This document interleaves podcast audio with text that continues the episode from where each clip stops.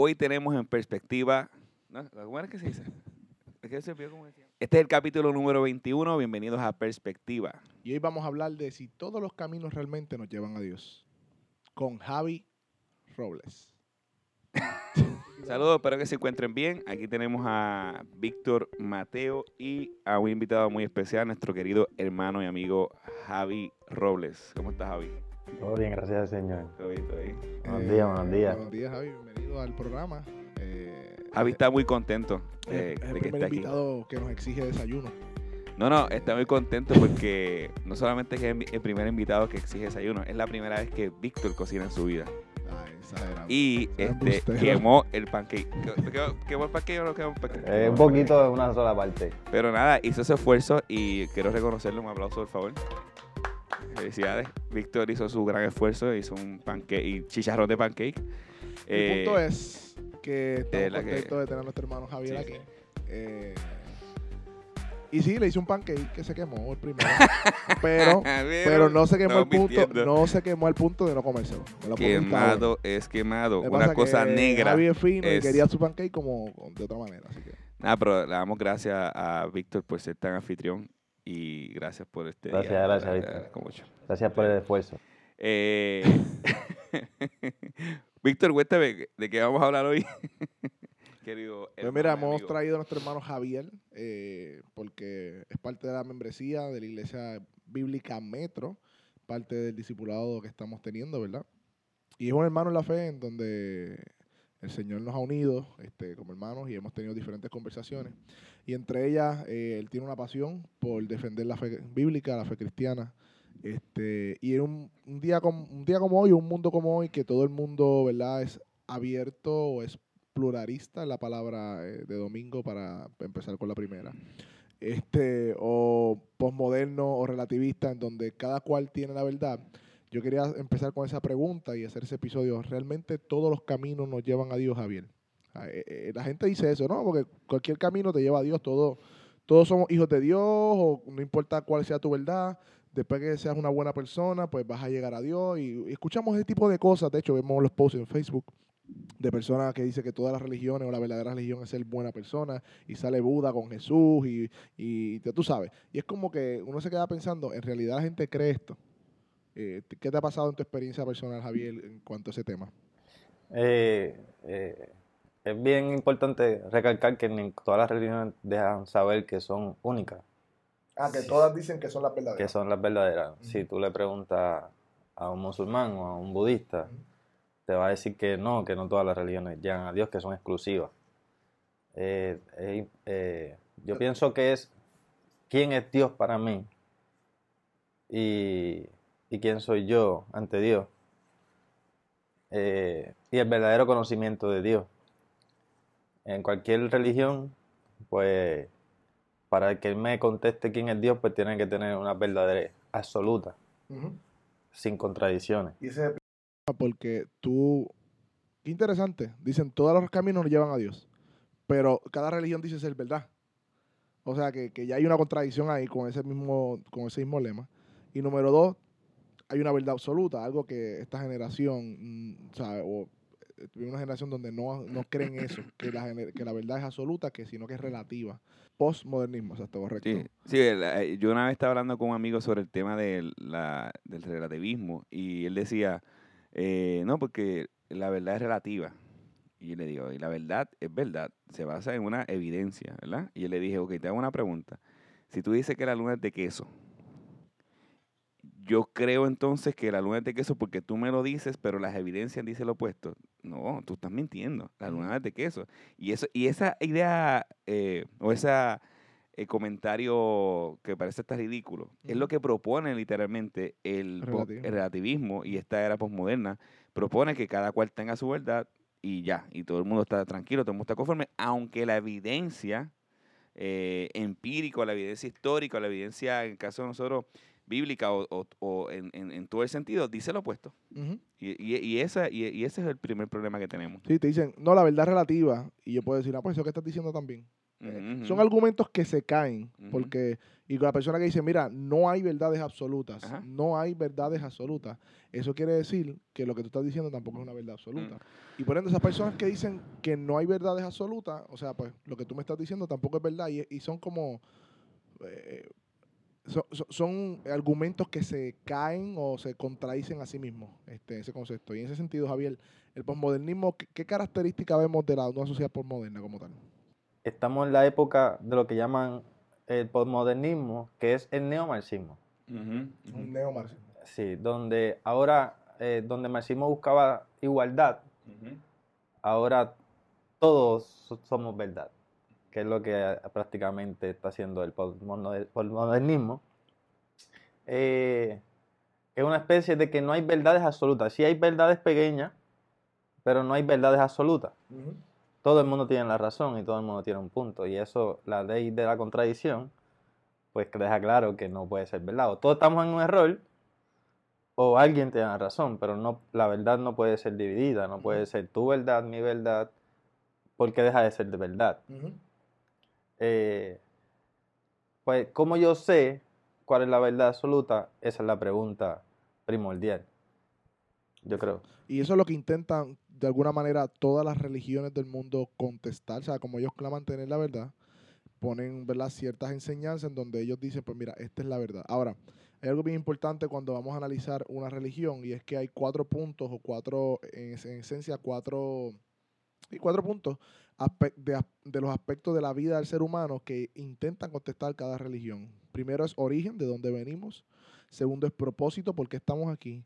Tercero es la moralidad, o sea, de la, la moral, eh, cómo convivimos, cómo, son, cómo nos relacionamos unos a otros. Y tercero, el destino, hacia dónde vamos. Y todas las religiones del mundo intentan contestar esas cuatro preguntas. El problema, o, el problema no, es que la- la realidad es que todas las religiones del mundo se contradicen en algunos de esos aspectos, excepto el cristianismo. No, es- no, disculpa, Víctor, no solamente que se contradicen, es que si tú fueras a poner las- todas las religiones del mundo en un panorama macro, realmente todo es lo mismo. Todo es lo mismo. Se van a contradecir, pero todas terminan en un área donde el hombre es el centro de la religión y tienes que poner ciertas dogmas o reglas para poder alcanzar esa deidad o ese estado, dependiendo de la religión que sea. Y ahí viene tú lo que dijiste. La, el cristianismo es completamente diferente a todas las religiones del mundo. Importante, cristianismo bíblico. Bíblico, seguro, Porque sí. sí. hay muchos cristianismos como el, católico, el Católico romano, sí.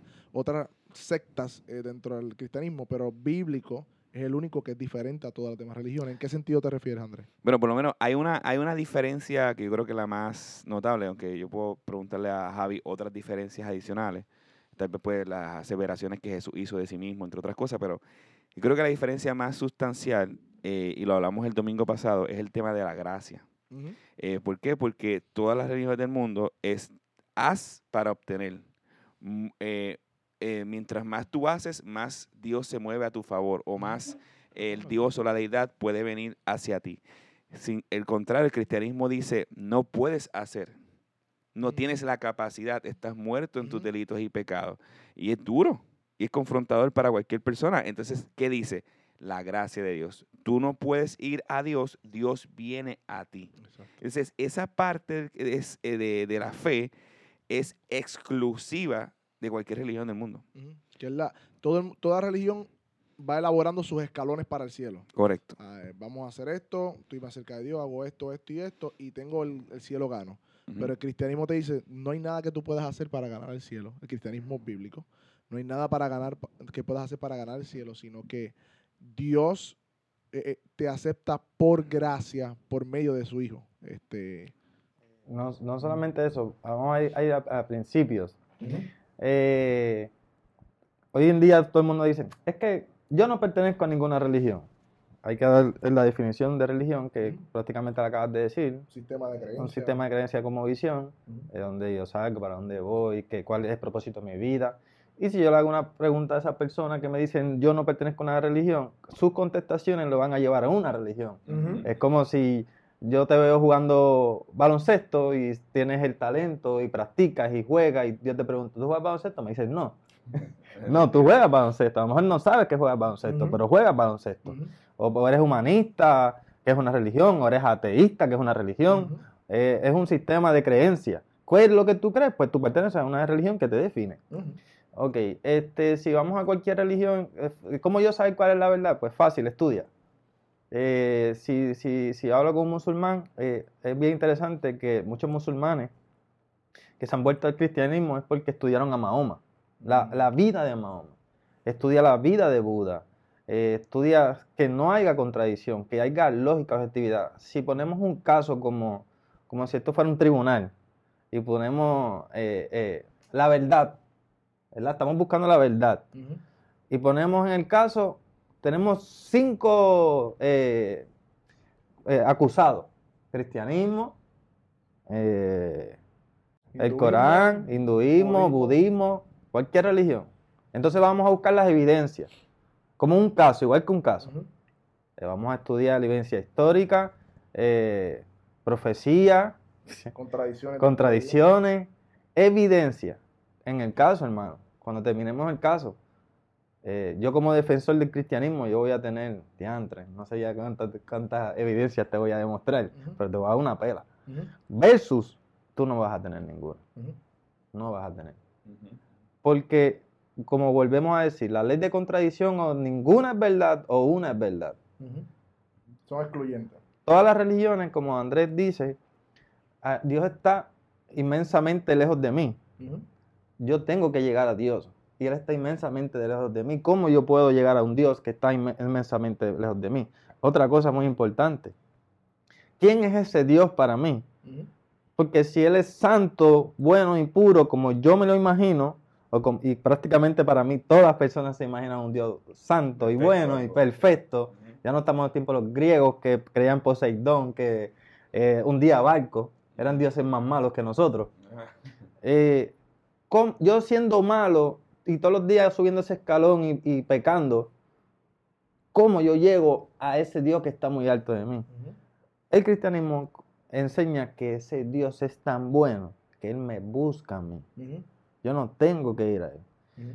Y, y sobre verdades absolutas, la verdad absoluta demuestras no simplemente con profecía, eh, con estudio, históricamente, la evidencia de la civilización de lo que dice la Biblia del ser humano es la mejor explicación de la verdad de, Mira, hay- cristianismo. Hay, hay, hay musulmanes que dicen que para ellos, tú le preguntas a un musulmán quién es Jesús y te va a decir que es un profeta.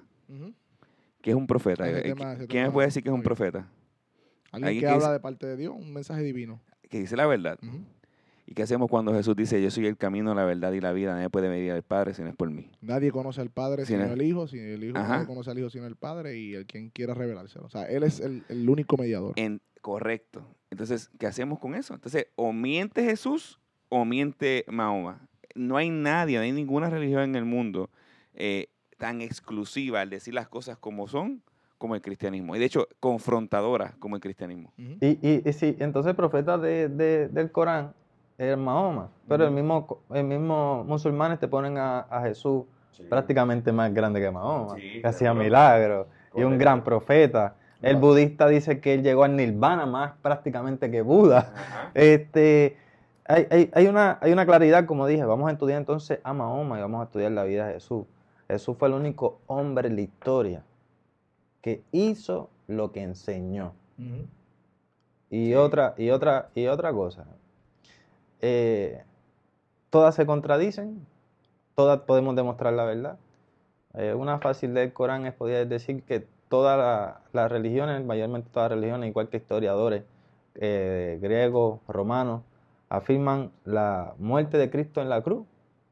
Y los musulmanes son los únicos que no. O todos mienten y ellos no.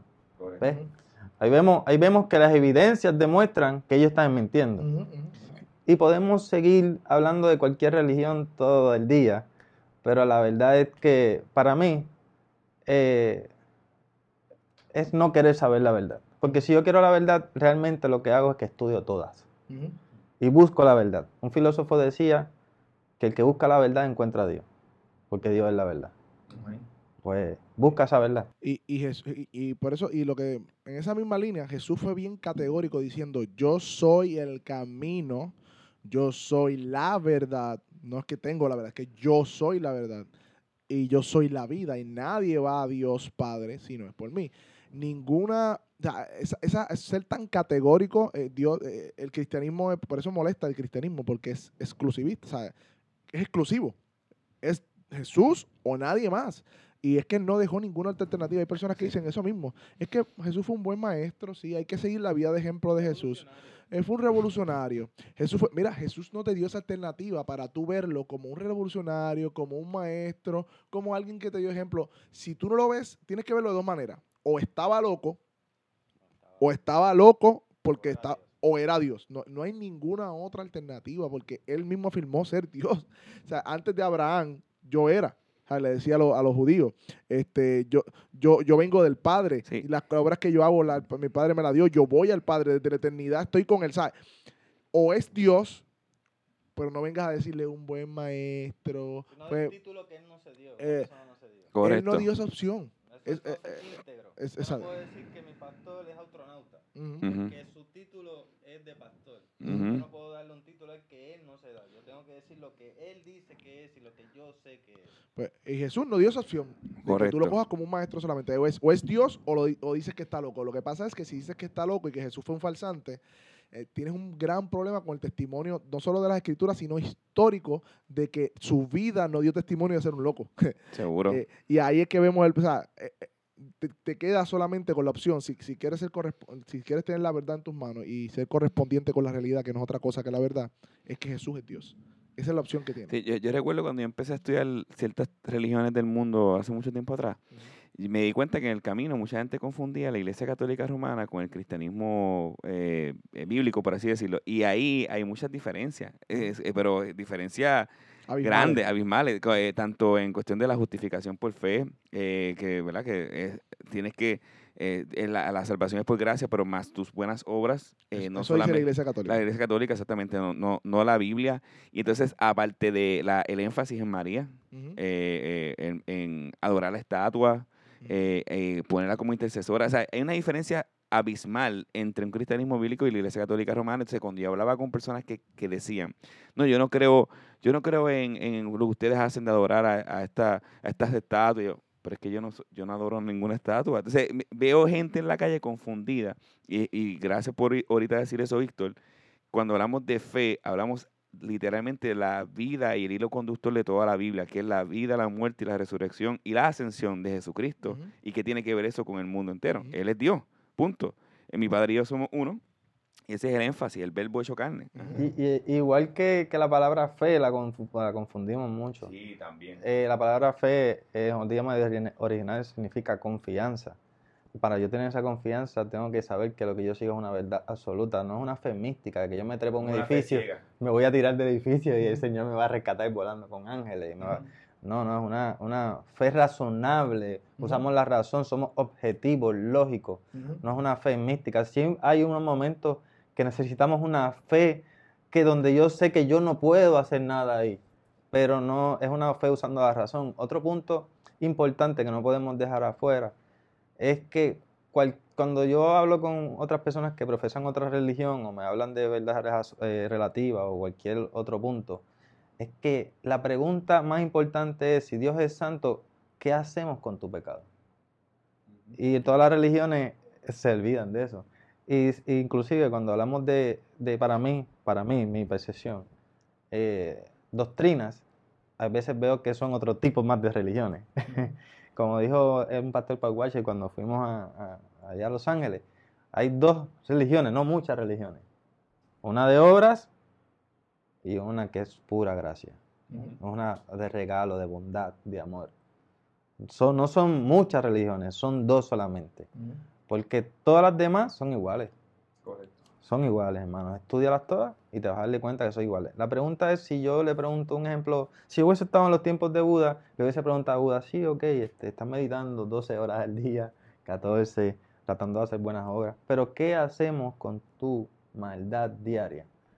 Y mayormente eh, decimos, pues como si, si hubies- hubiese un trueque, como si Dios fuera más, ya a veces yo digo, eh, zángano, que, un, que un juez terrenal. Porque si yo me presento ante un juez terrenal, yo no le puedo decir a un juez terrenal, sí, señor juez, yo estoy aquí en este tribunal acusado por, por robar o por mentir, pero mire mi expediente del día de ayer y del año pasado, hice esto y esto, mira, ayudé a esta persona a cruzar la calle, monté cinco ejidas de Puerto Rico, cuatro ser, le di comida a los pobres, mire qué, qué duro estoy. Simplemente que robé y maté a alguien, pero no puede. Tengo ese delito, pero el- Pero ¿qué un- el juez me va a decir? Mm. Hermano, ese es tu deber. Tú no estás juzgado aquí por tu deber, tú estás juzgado porque has, has rompido la ley y tú tienes que ser enjuiciado por romper la ley y que yo soy un juez justo. Yo tengo que hacer cumplir la ley. Esas buenas obras es parte de tu deber. Correcto. Y, y otra, otro punto importante que yo creo que no podemos pasar por alto, eh, cuando tú vas a examinar un, un dios pagano, un dios falso o lo que tú creas, pregunta si pecó o si hay evidencia histórica de que hubo una mentira, un error, un fallo. Y rápidamente te vas a dar cuenta que Buda pecó, Mahoma también pecó, pero la evidencia, ejemplo, Buda abandonó su familia, este, Mahoma, no sé si la gente sabe, era un líder militar eh, que hizo fechoría, eh, pero cuando tú miras bien eh, el contexto de Jesús, nadie le pudo probar a él un solo pecado. Nadie. ¿Por qué? Porque él es Dios. Esa es otra evidencia más. Y prácticamente Buda, eh, los budistas son relativistas. Sí, también. No hay verdades absolutas, inclusive este, yo, yo siempre me pregunto por qué la gente en, endiosa a Buda cuando él nunca dijo yo soy Dios. Ajá, correcto. Él nunca ni le interesó, inclusive él termina diciendo al final de su vida, la verdad. busca la verdad porque no la encontré y como la verdad es relativa, pues tu verdad es tu verdad y la mía es mía. Eh, y, y- y hay una parte importante, Buda era ateo, Buda creía en una energía, pero que como, como otras religiones llegamos por buenas obras a esa buena energía, pero si me comporté mal, no sé dónde está la ley moral en el budismo, porque no está el estándar, que es lo bueno y lo malo para ellos, porque si no hay un Dios que me diste lo bueno y lo malo, pues como, como yo reencarno en el nirvana o como no reencarno en una cucaracha, porque tendría espantoso por una mujer reencarnar en una cucaracha. Este, eh, eh, es, creamos dioses. Creamos Conforme dioses. a nosotros. conforme a nosotros. Es lo mismo, hermano. Eh, yo creo que hasta el mismo budista o, o- o hay que ser íntegro. Estudiaste.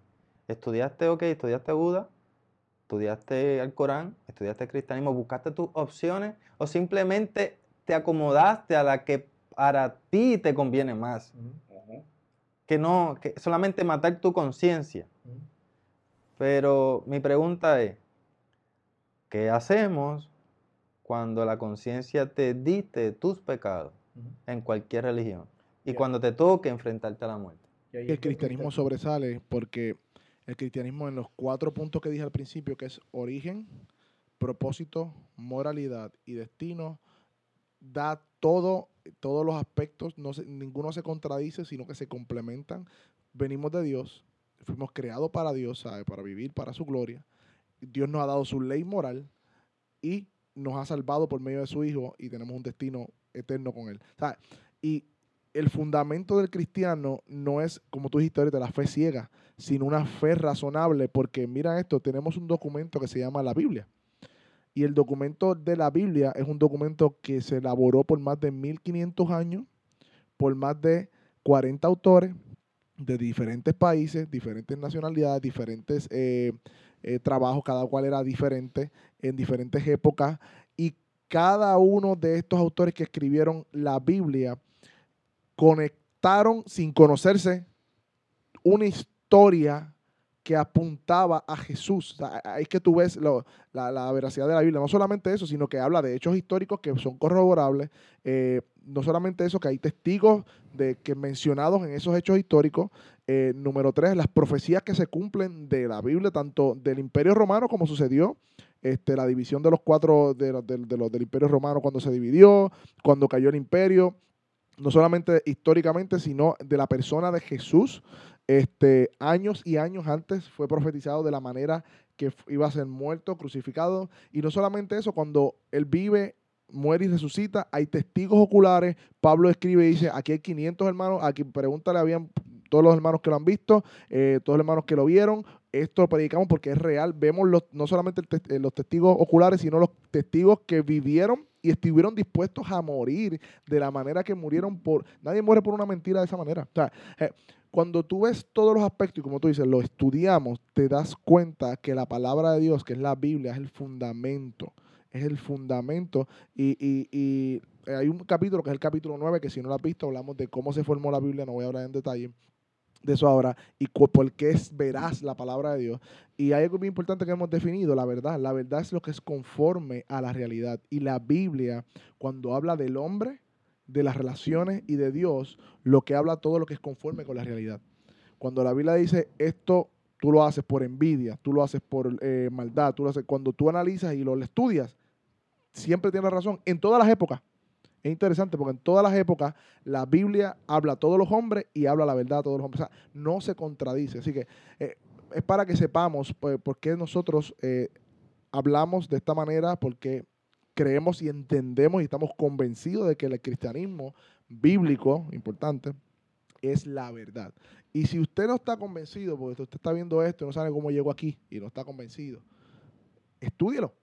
Pero no como, como lo, lo de la universidad, porque yo conozco mucha gente que, que es atea porque el profesor le dijo dos o tres cositas.